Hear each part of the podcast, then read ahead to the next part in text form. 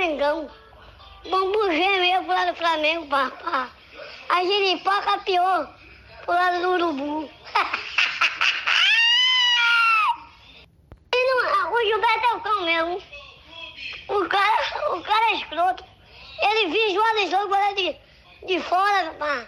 Tava fora do, da, da, da, dos três paus e meteu-lhe um bumbum no meu boi.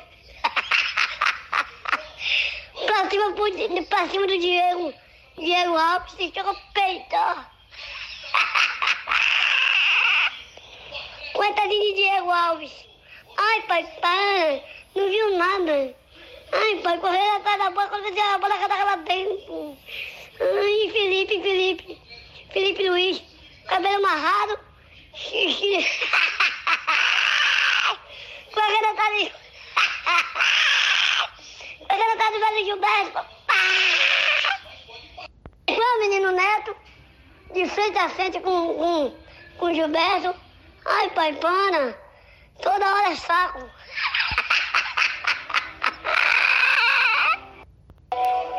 Gilberto é estourado, papá. Eita, menino, meteu três.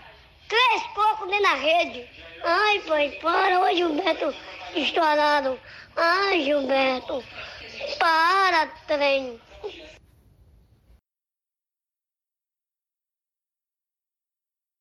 Fala galera, bom dia, boa tarde, boa noite.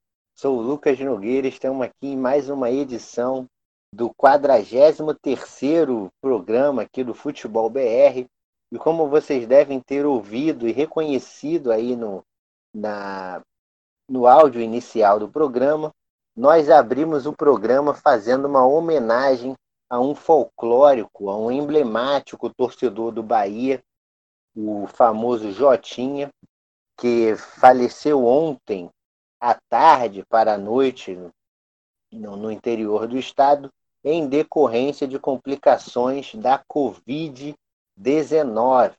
Então, essa é a nossa homenagem aí ao Jotinha e tudo que ele representou e representará com certeza é, para a imagem do Bahia, é, não só a nível estadual, mas também nacional. Vai com Deus, Jotinha. E na, e, na, e na saga de hoje, no programa de hoje, estou acompanhado do Fred Santos, que apareceu novamente aí. Diga aí, Fred. Fala, queridos ouvintes. Estamos de volta, quer dizer, estou de volta aqui na mais uma edição do nosso podcast. Como diz o Lucas, o programa Tupiniquim das tardes ou noites ou dias dos brasileiros. E foi com essa triste notícia que a gente inicia o programa, mas a gente vai lembrar de muita coisa boa que era isso que ele repassava pra gente. Vamos tocar o barco que hoje o negócio vai ser bom. Exatamente, Fred. Você falou de coisa boa, né? Uma coisa boa que ele fala aí nesse áudio é, é nesse áudio aí ele gravou quando o Bahia ganhou do Flamengo 3 a 0, né? Então, não tem coisa melhor do mundo do que a gente ver o Flamengo aí tomar de 3 a 0 com todo respeito aí aos nossos ouvintes flamenguistas, mas brincadeiras à parte, ficou, foi gostoso demais, teve um, um gosto especial aí ouvir esses áudios, né? A gente vai falar ainda bastante sobre o Flamengo nesse, nessa edição. E aí, já que a gente falou de, de Bahia, Fred, Vamos atualizar aqui, né, o, o, os placares aqui da Sul-Americana, né, já que o Bahia jogou pela Sula. É, Bahia bateu, meteu 4 a 0 no nosso poderoso Melgar, né? Foi uma homenagem em tanto, né, uma despedida em tanto aí pro, pro Jotinha. Bahia classificou, está na segunda fase. Outros times brasileiros, o outro time brasileiro que se classificou foi o Vasco, Vasco jogou contra o Caracas aí e conseguiu empatar 0 a 0 fora de casa. Né? Mas Vasco e Caracas, pelo amor de Deus, também não vamos perder muito tempo falando disso.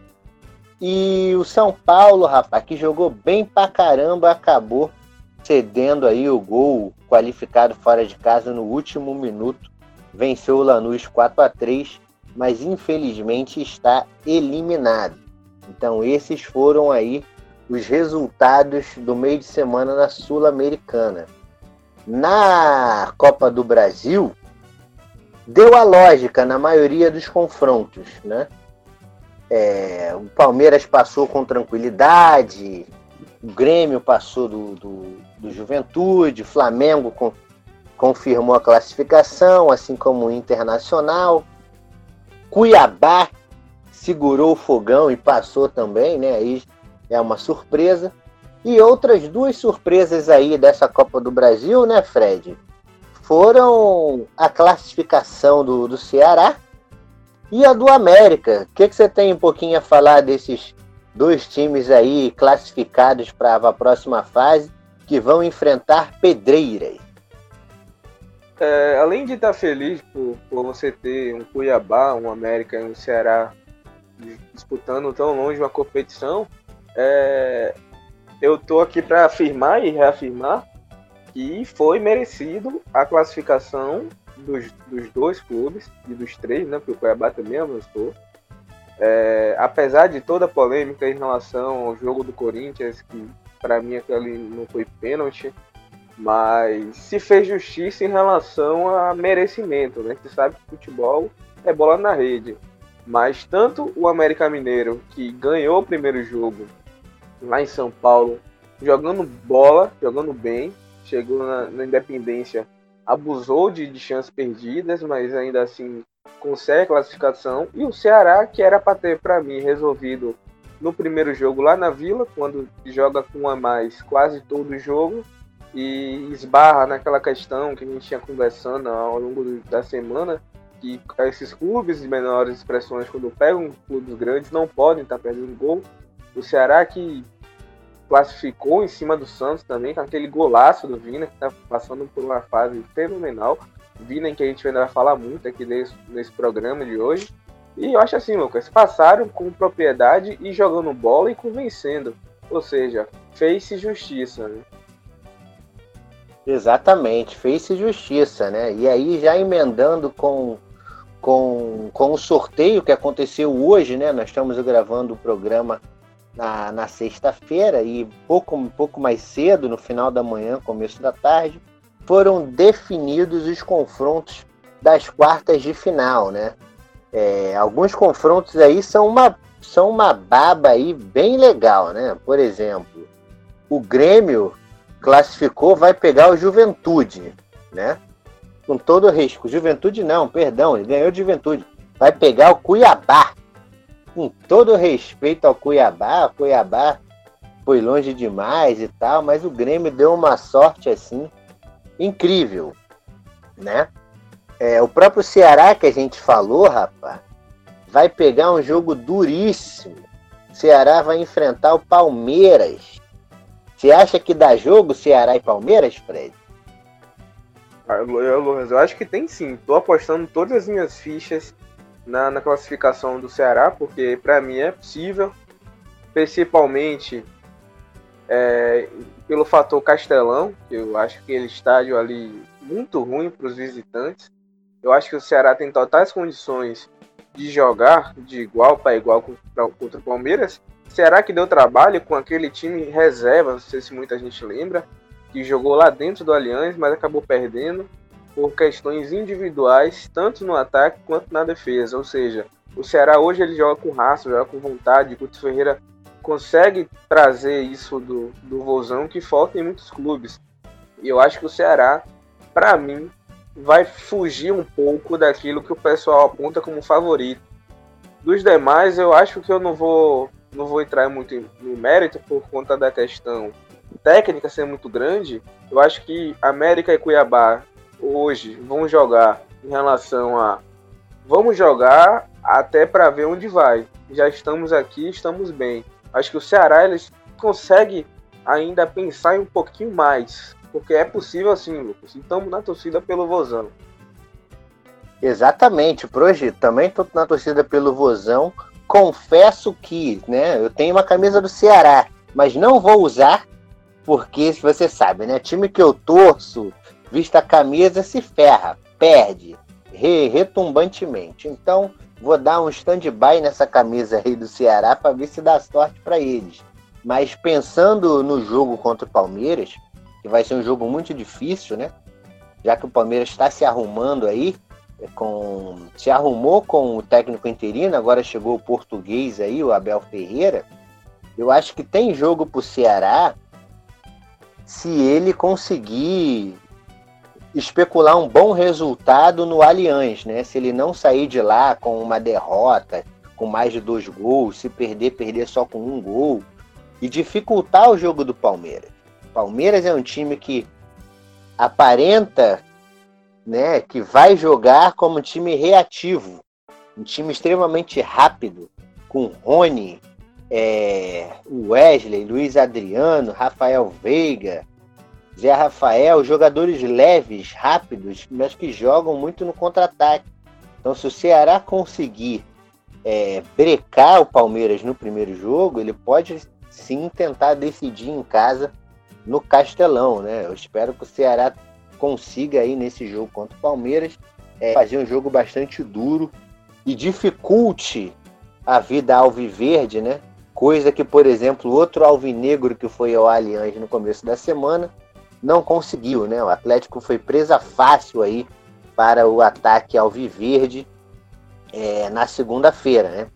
Palmeiras que passou tranquilo, né? Ganhou do Bragantino duas vezes. O Bragantino também já estava ali no, no, lucro mesmo na, na, na, nas oitavas de final.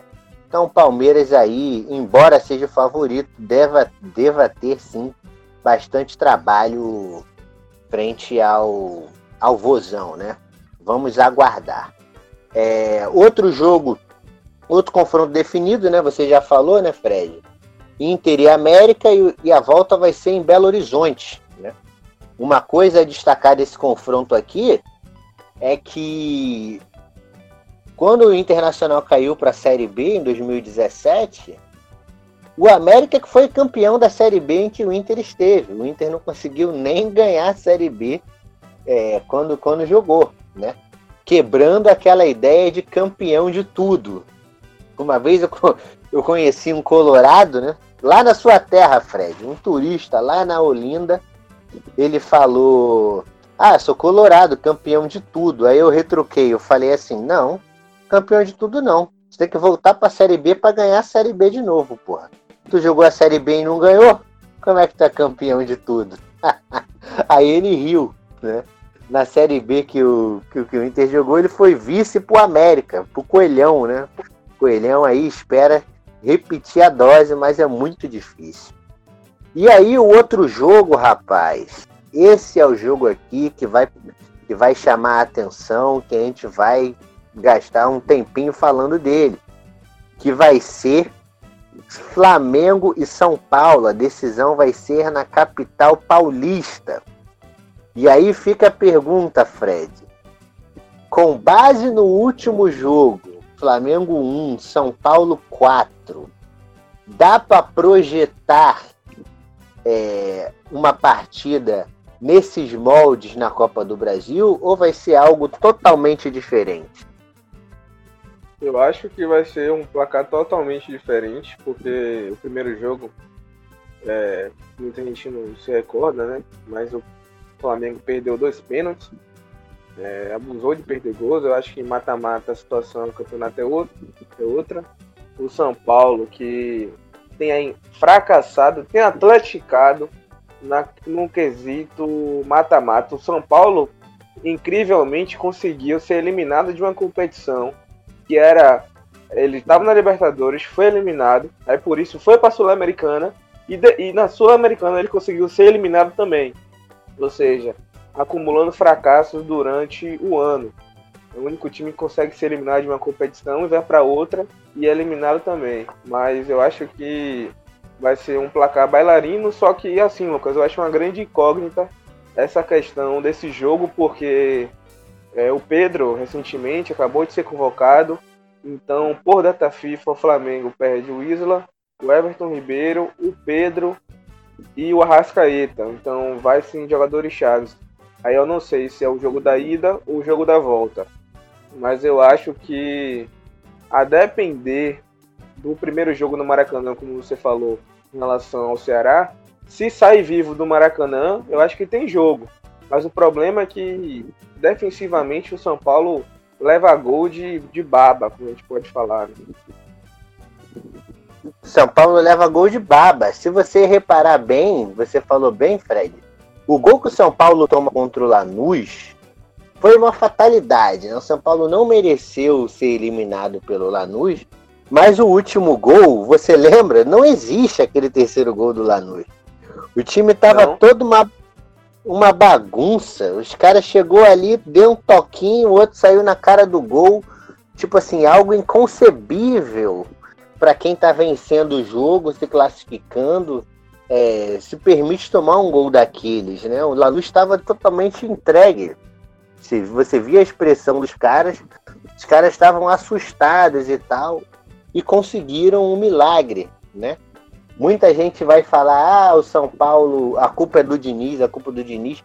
Pelo contrário, nesse jogo específico contra o Lanús, eu não vejo tanta culpa do Diniz assim. O Diniz botou o time para frente, o time virou, mas no final parece que é aquela coisa do azar, do, do que tudo dá errado, né?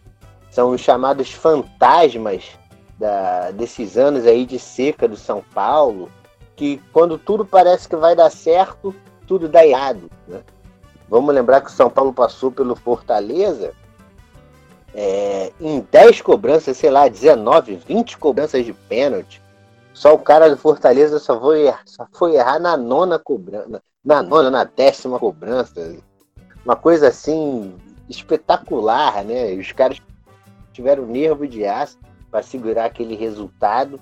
E, e contra o Lanús isso não aconteceu, né? E aí fica toda aquela coisa, torcida que estava numa lua de mel com, com, com o São Paulo, com o Diniz após o jogo com o Flamengo, já cai de pau de novo e tal.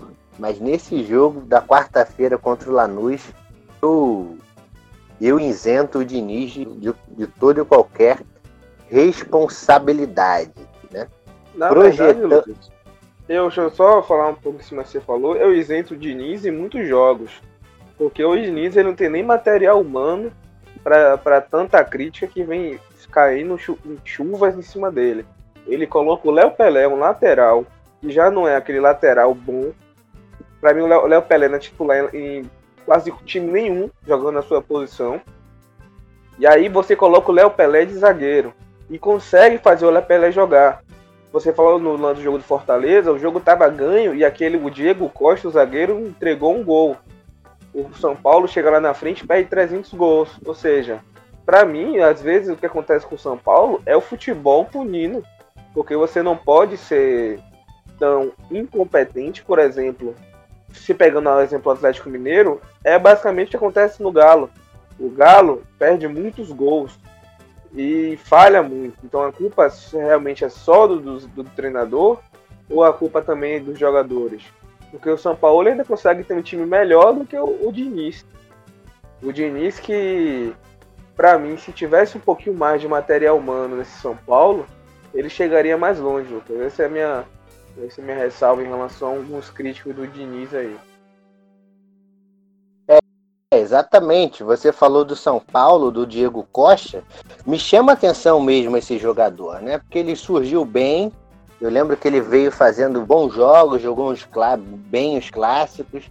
Mas nesse jogo aí do Fortaleza, no jogo contra o Lanús e no jogo contra o, o Flamengo, meu Deus do céu, foi uma coisa pavorosa o Diego Costa. Se a gente for lembrar o primeiro gol que o Flamengo faz, é, do Pedro. A avenida toda escancarada, cara. Porra, um zagueiro não pode tomar aquele corte ali, não, cara. Não, ele tem que chegar e decidir a jogada.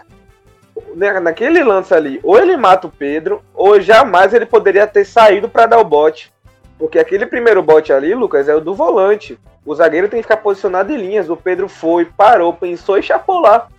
Então, isso é coisa de, de gente, digo até amadora, né? Exatamente, foi um lance muito amador, assim, aquele primeiro gol do Flamengo. A bola quicou. Se ele chega rasgando ali, chega chutando tudo, chutando bola, chutando Pedro, chutando o diabo, ele tira a bola e o Pedro não faz o gol. Ele facilitou de uma forma tremenda para que isso acontecesse, né? E depois também parece que no lance do pênalti foi ele também que fez o pênalti tosco foi, ele no, que cometeu no, no Everton Ribeiro. Sorte que o Volpe catou dois pênaltis. Sem, Sem necessidade. necessidade então, assim, você falou da instabilidade do, São Paulo no ataque, que cria bastante e não faz gol, não tem competência. Lá atrás, com essas falhas, está sujeito a chuvas e trovoadas. E num confronto duro, parelho que vai ser contra o Flamengo, aí, meu irmão, esse vacilo dele aí, esses vacilos, né, como os dele, pode custar caro, né? Mesmo o Flamengo indo desfalcado, é, Pedro convocado, Isla e tal, né? Mas Everton Ribeiro, mas mesmo assim o Flamengo ainda tem qualidade para machucar o São Paulo nesses confrontos, né? Então o São Paulo tem que ficar muito ligado nisso, se quiser aí ir em busca desse título inédito, né?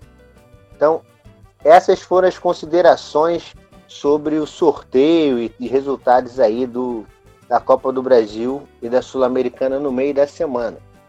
Segundo bloco, agora a gente vai falar sobre a seleção do campeonato, a gente vai debater um pouco sobre a seleção do campeonato. E no terceiro bloco a gente volta para projetar a próxima rodada, né, a rodada de abertura do Campeonato Brasileiro e sobretudo falar sobre Atlético e Flamengo. Então vamos lá. Pois é, pessoal. É, nós vimos aqui, né? Estava discutindo com o Fred aqui sobre essa seleção aqui do, do primeiro turno, né? Feita pelo Globoesporte.com.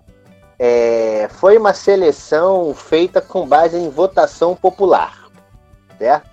E aí os mais votados fizeram parte da seleção. A gente vai passar a lista para vocês e depois a gente vai debater nessa lista quem a gente tiraria ou adaptaria esquema, etc e tal. A seleção, Fred, ficou assim: Hugo Moura no gol, um jogador do Flamengo. Rodrigo Caio na zaga, Gustavo Gomes do Palmeiras, Júnior Alonso do Galo, Isla na lateral direita, Arana na esquerda, do Galo também, Everton Ribeiro e Arrascaeta como os meio-campistas e três atacantes: o Marinho do Santos, Pedro do Flamengo e o Thiago Galhardo. Primeira pergunta para você, Fred. Primeira pergunta. Você você concorda com essa seleção aí do primeiro turno do Campeonato Brasileiro feito pela galera? Você colocaria esses mesmos caras aí? Não, não, não discordo. Assim, tem uma base boa aí que eu concordo, mas tem outras que, como a gente fala de votação popular e, e a maioria é, torcida, é a torcida do Flamengo, e então a gente sabe que a gente já tem aquela empurrar com a barriga alguns jogadores. Por exemplo, a gente pode falar, por exemplo, que o Neneca é a revelação do Campeonato Brasileiro, mas a gente não pode falar que ele tem sido o melhor jogador do primeiro turno. Porque o Neneca só veio jogar contra o Palmeiras, por exemplo. O Arrascaeta, Lucas, antes de a gente falar, só jogou 10 jogos de 19, ou seja. E eu digo mais, nem todos os jogos que ele fez foram jogos brilhantes. É, então, eu, por exemplo, não colocaria os três zagueiros, eu colocaria dois zagueiros. Acho que três zagueiros para mim não, não, não na verdade nem me agrada. E a gente vai agora debater pelo que você falou de que a gente poderia encaixar ali, entendeu? Exatamente. Então vamos lá. É, já que você falou que não concorda, eu também não concordo com toda essa seleção.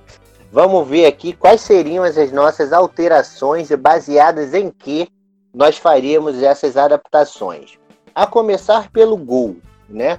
O Hugo, Hugo Moura, Hugo Souza, nem lembro o nome desse garoto. É Hugo o quê, Fred?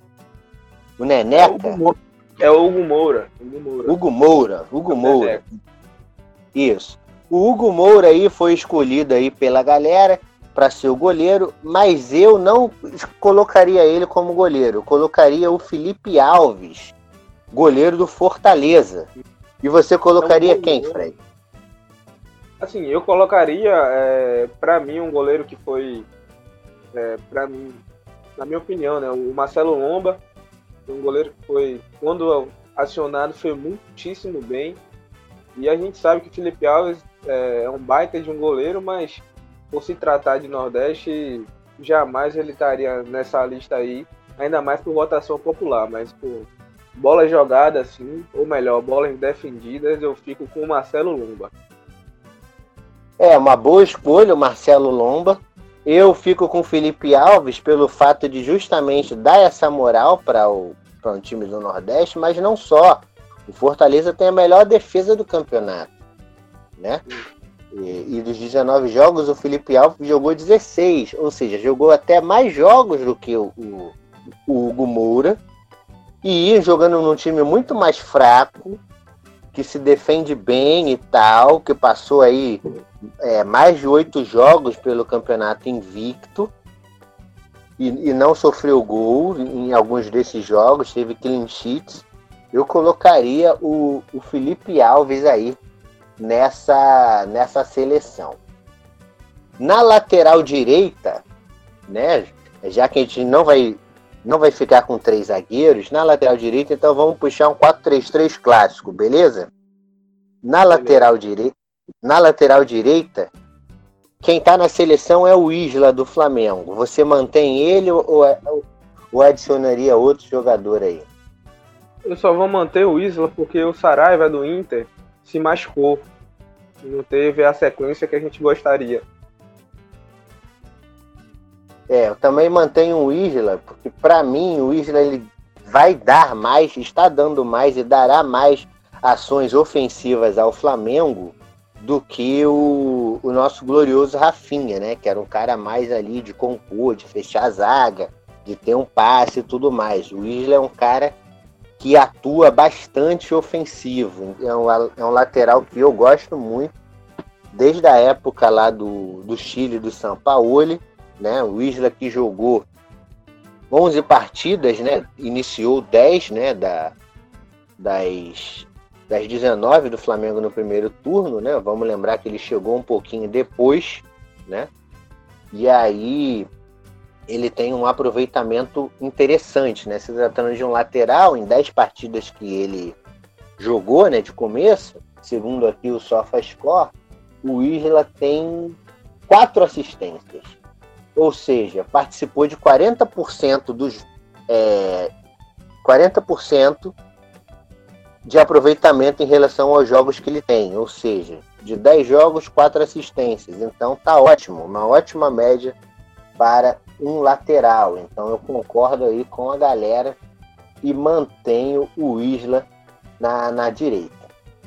Como zagueiro ali pela direita, Fred, a galera escolheu aqui Gustavo Gomes, Rodrigo Caio e Alonso. Como a gente vai escolher apenas dois zagueiros, quem você tira dessa lista aí, para começo de conversa? Com certeza o Rodrigo Caio. Pode tirar esse cidadão aí que nem jogar direito praticamente no Brasileirão ele jogou. Exatamente, eu também tiro o Rodrigo Caio. Isso aí foi o voto aí, aí foi o flamenguismo exalado aí a, a quinta potência, né? O Rodrigo Caio, ele dos jogos do Flamengo, né, 19 jogos no, no primeiro turno, Rodrigo Caio, segundo o SofaScore, ele só atuou em nove partidas, ou seja, menos da metade das partidas. Então eu também não colocaria o Rodrigo Caio, que foi que foi convocado, que se machucou e tal, não é por culpa dele, obviamente, né? Inclusive ser convocado para a seleção brasileira é mérito, o cara estava jogando bem, se machucou também e tal. Mas você jogar só nove jogos e, e ser e fazer parte da seleção, eu, eu não não concordo não. Então eu também tiro o Rodrigo Caio dessa lista. E aí a gente ficou com Gustavo Gomes e Alonso. Você mantém os dois ou faz uma troca? Não, mantém os dois. Os dois, para mim, até o momento, jogaram mais bola em relação a zagueiros. É, eu mantenho os dois também. Eles não só jogaram mais bola, como também eles são entrosados, né? Os dois são paraguaios. E se você olhar a, a seleção paraguaia nas eliminatórias, é, a zaga foi eles dois, ao que parece. Ou eles jogaram junto com o Valbuena, alguma coisa assim. Mas eles estão jogando juntos, né? Então, para manter aí não só a qualidade, mas também o entrosamento entre, entre eles, eu mantenho aí o Alonso e o Gustavo Gomes. Assino com o relator. Na lateral esquerda foi o Guilherme Arana. E aí, você concorda? Concordo. O Arana, para mim, é o melhor lateral esquerdo do brasileiro. E, tipo assim, eu falo em termos ofensivos. Porque. Ainda mais pelo estilo do São Paulo, né? Mas o Felipe Luiz também poderia estar aí nessa lista tranquilamente, mas o, Felipe Luiz ele não entrega aquilo que o Arana ofensivamente pode entregar. Então me agrada mais a questão, ainda mais o Arana por ser um jogador mais jovem, tá num time menos favorecido do que o do que o Flamengo. Eu acho que a Arana para mim é, é seleção do campeonato e digo mais, até o final do segundo turno para mim ele merece estar a não ser que caia de rendimento absurdamente. E, se possível, aí pensar, por que não, em uma seleção para esse menino aí, porque tem muito potencial. É, exatamente. Eu também ficaria com o Guilherme Arama. Arama, não, perdão, Guilherme Arana na, na, na equipe do campeonato. O Arana, que de 19 jogos, jogou 18 pelo Atlético fez dois gols, deu duas assistências, né? Participou aí de quatro gols, né? Diretamente, quatro gols do clube. Mas não só esses quatro gols, mas também na construção da fase ofensiva do, do, do, do Atlético, né? E esse para mim é a diferença dele pro Felipe Luiz. Ele tem esse poder aí de, de construção. Felipe Luiz é aquele cara é, que vai mais na boa e tal embora seja assim muito acima da média do nosso futebol, né? Ele, o Arana é um cara que me agrada mais no, no sentido ofensivo, né? E aí eu acho que ele estar nessa nessa seleção aí é justo, né? Tanto que a média dele, segundo o SofaScore, é de 7 7.14, é uma ótima média. O pior jogo dele aqui, dos últimos jogos, foi 6,6 contra o Bahia, né? No jogo em que o Atlético aí apagou no, no segundo tempo. Mas no próprio jogo da derrota contra o Palmeiras, ele foi o melhor em campo pelo lado do Atlético. Pareceu ser o cara mais lúcido, o cara que mais procurou jogadas e tal. Então, Arana é, estar nessa lista aí, assinamos embaixo. E agora aqui, Fred, no meio de campo, a gente teve Everton Ribeiro e Arrascaeta. Tá sem nenhum volante. Você quer adicionar algum volante aí ou quer deixar o time solto mesmo e joga para cima e dane-se? Três meias aí ofensivos e vai para cima. E vai para cima. Então vamos lá. Everton Ribeiro a gente mantém, né? Indiscutível. Mantém. Mantém, indiscutível. Agora o Arrascaeta. Você mantém Bora. o Arrascaeta? Fora. Eu também boto o Arrascaeta fora. Certo? Porque, ah, mas o Arrascaeta joga muita bola. O cara só jogou nove jogos aí. Nove, dez jogos.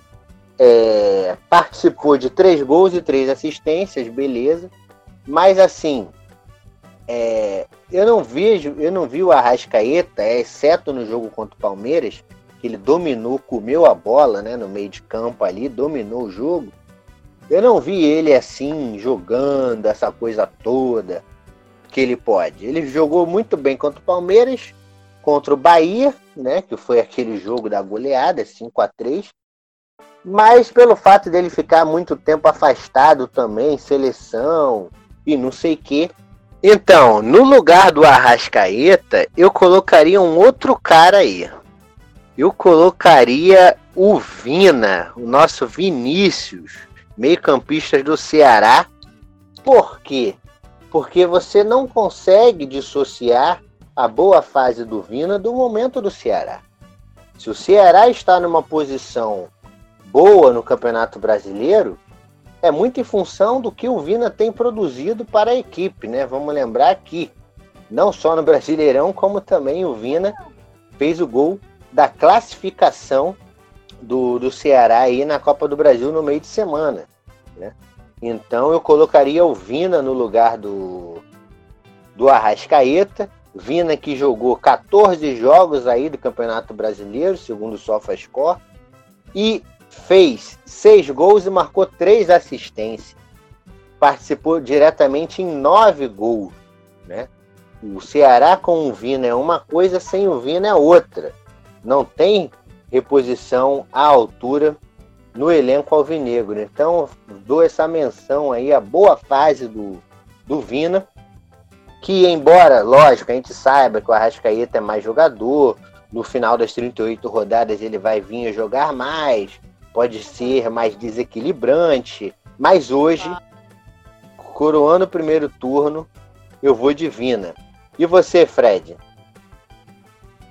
Então, Lucas, é, eu acho que Vinícius merece toda todo o merecimento, toda, todo o reconhecimento pelo que ele tem feito no Ceará, não só no Brasileiro, mas também na Copa do Nordeste, que, para quem não sabe, o Ceará se sagrou campeão e muito disso vem da evolução técnica do Vinícius.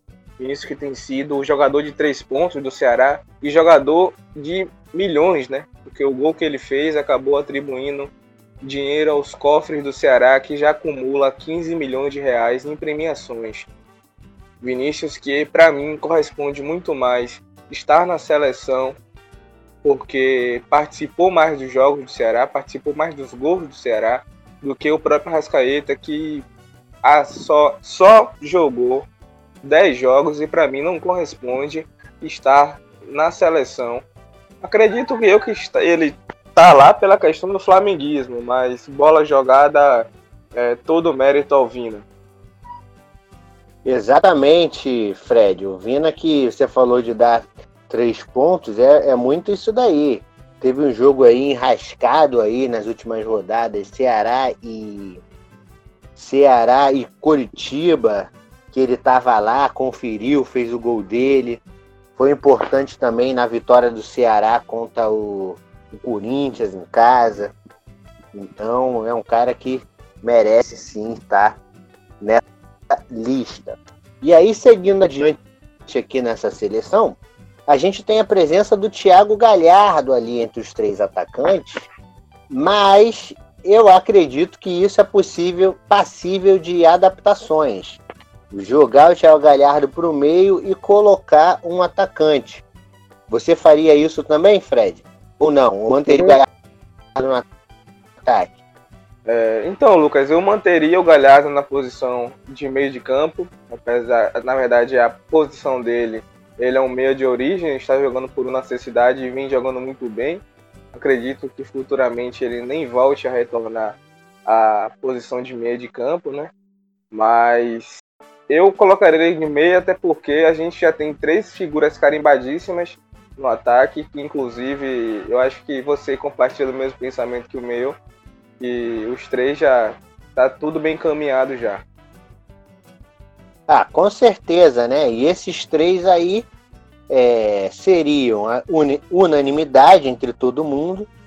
Marinho, que está jogando muita bola já há algum tempo, que está na seleção da galera. Pedro também, que dispensa comentários. E o, o terceiro elemento, né, que entraria ali na faixa esquerda, é o Keno. Não é esse que você ia colocar também, Fred? Keno de São Caetano, rapaz. Keno, Keno. Keno de São Caetano, favela. Keno, Keno que é jogador do Atlético, né? É, estourou no, no, Palmeiras. E ele é daqui de Salvador, do, do bairro de São Caetano. Eu tenho alunos meus, Fred, que são vizinhos da família de Keno. Inclusive, um, um, um aluno lá tirou maior onda com a camisa do Palmeiras, camisa oficial uma vez. Eu falei, porra, qual foi? Você usando a camisa do Palmeiras, você não era Bahia? Vitória, sei lá que diabo ele era. Aí o, o moleque respondeu assim: Aqui é de Keno, pai. Keno que me deu, eu falei, porra, Keno tá, tá com moral, vamos botar Keno na seleção. Aí Keno jogando muita bola aí no Atlético, né? Fez três gols aí contra o Grêmio, contra o Atlético Paraná, Atlético Goianiense e tal. Destruiu em vários jogos. E se não fosse o Keno, o Atlético nem estaria nessa posição que ele está hoje. O Atlético está ali na zona de Libertadores e tal, sonhando com título, mas sem Keno, isso daí não ia ser possível não. Então, Keno aí para fechar essa seleção aí do campeonato. Então, nossa seleção ficou assim, caro ouvinte. No gol, nós sacamos o Hugo Souza, não Hugo Moura, perdão aqui a, aos caros ouvintes, Hugo Souza saiu para dar lugar, né? Aí eu votei no Felipe Alves e o Fred votou no Marcelo Lomba. Olhando a média SofaScore dos dois, o Felipe Alves tem uma média melhor, 7,11 por partida, 7,19, perdão, a média SofaScore, né, dentre as partidas, e o Lomba tem 6,77. Então, quem entra na seleção é o Felipe Alves, goleirão aí do Fortaleza, do Rogério Ceni, uma forma também de coroar esse belo trabalho do Rogério. Ah, na lateral direita, a gente puxou o esquema para um 4-3-3, então, na lateral direita dessa seleção aí, ficou o Isla, mantivemos ele. A zaga central, Alonso e Gomes, né, os paraguaios. Mantivemos também eles e sacamos o Rodrigo Caio, já que nessa seleção aí o Rodrigo Caio estava, né, como terceiro zagueiro. Na lateral esquerda, mantivemos o Arana, Guilherme Arana, que vem jogando muito bem. No meio de campo, fizemos um meio de campo alegre ofensivo com Everton Ribeiro, Vina e Thiago Galhardo, né? O Vinícius Vina e Thiago Galhardo. E o ataque aí, o Kenaldinho, o Pedro e o Marinho. Então é um time que com certeza se jogasse junto, tirando um ou outro ali no meio de campo, botando um volante ali para segurar a onda, ia machucar bastante os nos um timaço, realmente. Então, é isso, pessoal. Entramos agora no nosso terceiro bloco. Vamos falar aí da projeção dessa rodada do Campeonato Brasileiro, em especial Atlético Mineiro e Flamengo. Só que antes disso, gostaria de lembrar vocês que o Futebol BR pertence aí à central de podcasts área a área, né? Além do nosso futebol brasileiro, do nosso futebol tupiniquim, vocês podem acompanhar também ligas internacionais como a UEFA Champions League no nosso canal Champions Cast, a, o Kickoff que fala sobre o futebol inglês, você que é fã do Liverpool, do Arsenal, do Chelsea, do Manchester, pode acompanhar de perto conosco também. Além do futebol inglês e da Champions, nós temos aí o futebol italiano com o Futebota, você que quer ficar por dentro aí do Cristiano Ronaldo, da Roma, do Juventus, da Inter e tudo mais. E nós temos também o campeonato alemão aí, você que gosta do Borussia, gosta do Bayern ou de um outro clube, pode também acompanhar com a galera do Alemania. E em breve nós teremos aí um programa especial também sobre o futebol espanhol, né, sobre La Liga, a Liga das Estrelas, que não anda tão estrelada assim, mas é ainda assim uma liga importante na Europa. Então vamos vamos lá ao, ao a pauta desse bloco, né, que é esse jogo, né, esse final de semana vai ter jogos interessantes no campeonato, mas o destacadamente o principal jogo vai ser Atlético Mineiro no Mineirão e Flamengo domingo às 18 horas e 15 minutos. E aí, Fred, se o Galo perder, esquece título, né? Com certeza. Galo, se ele quer ser campeão, além de ele. Na verdade, o Galo é curioso. O Galo não ganha nem dos menores e nem dos adversários diretos. Lembrando que o Galo não venceu o Palmeiras, o Galo não venceu o Inter e para mim não vai vencer o Flamengo. Atlético Mineiro, para mim, é, pula para próxima. Vou logo, vou ser logo ousado e vou dizer 3 a 2 Flamengo lá dentro. 3 a 2 Flamengo lá dentro, pula para próxima. É, rapaz, eu também estou bastante desconfiado desse time do Atlético. Não só eu, como todo mundo, conversando com outras pessoas, é, já falaram, não tem condições, Atlético não tem condições, porque o que a gente vê do Atlético em campo é assim algo surreal. O jogo contra o, o Palmeiras mesmo foi de uma burrice tremenda de todos, aí do Sampaoli no bolo. Como é que você vai jogar contra o Palmeiras, sabendo que o Palmeiras estava jogando só de contra-ataque, com um zagueiro pesado no, no meio de campo, o Hever, os caras fazendo o gol do Palmeiras como se tivesse aos 50 do segundo tempo. Dois contra um, cara a cara com o goleiro. Em nenhum outro jogo do futebol brasileiro, do Campeonato Brasileiro ruim, do, do, do nosso jogo Tupiniquim, você vê aos 20 e 25 do segundo tempo um gol como os que o, Atlético tomou do Palmeiras. O segundo gol ali, Luiz Adriano pega, parte para cima, só tem o Hever, coitado, para pegar dois caras rápido, toca, Rony, gol. Terceiro gol também foi, Luiz, foi o Zé Rafael, toca, o outro lá, Wesley, gol. Tipo, como se o time tivesse na última bola, tivesse todo mundo no ataque, e aí toma um contra-ataque. Então, Os times não cons... forçam para fazer gol no Atlético. O Atlético que dá o gol. O Atlético joga Ex contra ele mesmo todos os jogos. Todos. Ex Exatamente, os times não forçam. Então acham os gols, jogam tranquilo, o Palmeiras jogou tranquilo. E se o Atlético conceder essas chances pro, pro Flamengo, papai, é 3, é 4, é 5. Não tem essa. Porque a qualidade técnica de decisão é gigantesca lá na frente, né? Então os gols aí que Sacha perde, Marrone perde, Savarino perde, cai no pé do Pedro, que está iluminado, do Bruno Henrique, do, do Everton Ribeiro, cai no pé desses caras que são bons, é saco. Então, para o Atlético ter chance nesse jogo aí contra o Flamengo, vai ter que fazer um esforço muito grande, vai ter que fazer um jogo mais equilibrado na defesa, vai ter, vai ter que fazer mais ou menos o que o Inter fez tentar sair na frente e tal, e, e, e ir segurando o jogo, explorar contra-ataque. Porque se ficar aberto desde o começo, tomar o primeiro gol de, de, de, primeira, ficar ali no empate, não sei se se aguenta não, sinceramente, né? Sinceramente não sei se aguenta. E informação de última hora também, já que a gente falou de Atlético, o, o Fred, é, o Eduardo Vargas, chileno, Fechou com o Galo, hein? Saiu do Tigres do México. Vai jogar aí. É, não vai jogar, vai chegar em BH no sábado. Deve jogar aí na outra semana. É, você acha que é um bom reforço para o Atlético? Você acha que o Vargas vai fazer os gols que o time está perdendo aí?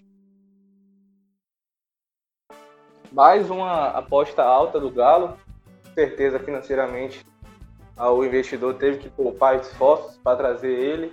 E não que o, Vargas vai ser o resolvedor do problema, porque Vargas a gente sabe que é curioso que ele joga mais na seleção do que nos clubes. Mas o parâmetro que o torcedor do Galo tem que botar em conta é: se eu tenho o Sacha como meu titular, eu nunca na vida posso reclamar do Vargas. Então é uma boa contratação, porque esse processo de montagem de elenco ainda está acontecendo pelo São Paulo e Vargas é jogador dele, né? É, o jogador que jogou com ele no, no Chile, né?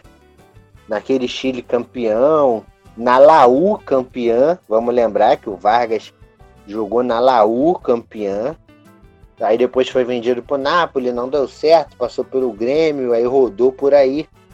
Tava lá no mundo mexicano, né? Eu acho que ele vai encorpar um pouco mais o ataque do Atlético, é, com certeza. A torcida do Atlético que planeja aí fazer uma rua de fogo é, nos arredores do Mineirão, tal qual no jogo contra o Grêmio, que fizeram uma rua de fogo, ganharam 3 a 1 Já é esperado aí 5 mil pessoas na aglomeração aí, né, em plena pandemia, nas portas do Mineirão para tentar empurrar o Atlético para a vitória, né? Eu acredito que não, o Atlético não esteja perdendo por falta de apoio da torcida. Porque se tem torcida atuante nesse Campeonato Brasileiro é do Atlético. Vai para o aeroporto, faz festa, não sei o que, e o time perde. Então, a torcida, pelo menos, está fazendo a parte dela da forma como pode, né?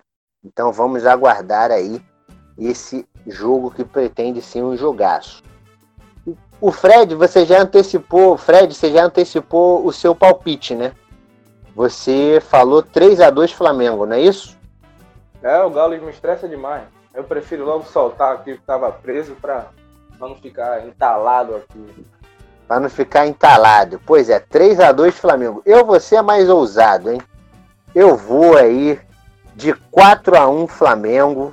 Flamengo lavar a alma que da derrota contra o São Paulo e pro e talvez só uma derrota dessa magnitude faça o, o São Paulo repensar um pouquinho a sua estratégia de como ganhar jogos ou pontos.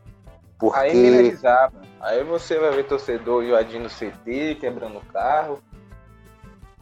Não, aí Minas desaba, com certeza. Aí Minas vai. nego vai, vai invadir CT, vai fazer o inferno, né? Se bem que no Campeonato Brasileiro de 2009 foi um jogo bastante emblemático para mim.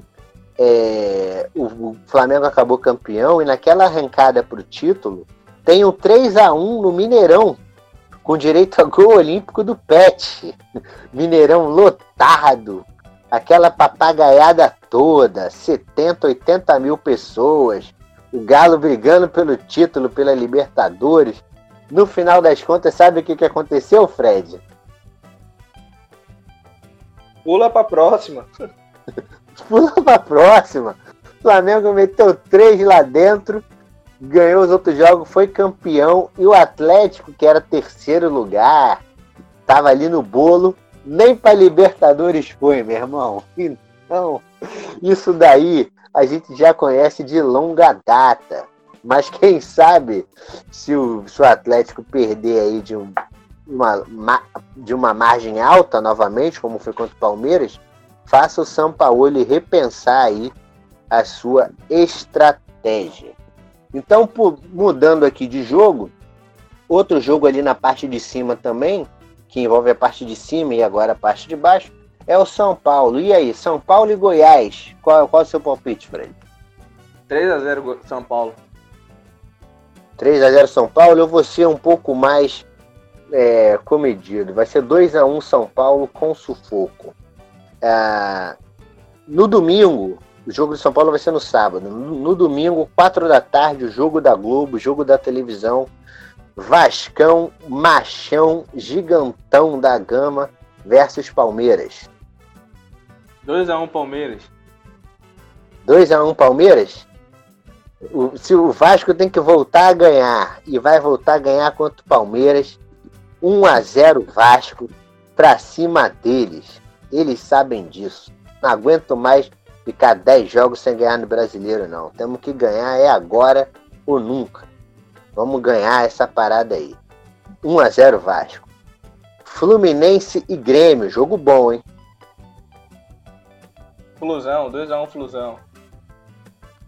Assina o relator, 2 a 1 Flusão. No domingo também, jogo bom, jogo de 6 pontos.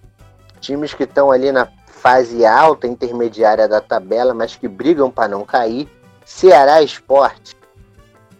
Esporte só não vai vencer porque o jogo é no Castelão. E Castelão o Esporte não joga. Estádio gigante aí, 1 um a 1 1 um a 1 Eu vou de 2 a 0 pro Vozão. 2 a 0 não, 2 a 1 pro Vozão, de virada. esporte vai segurar, segurar. No finalzinho, Clebão, o jagunço, vai guardar um golzinho dele aí contra o seu leão, Fred.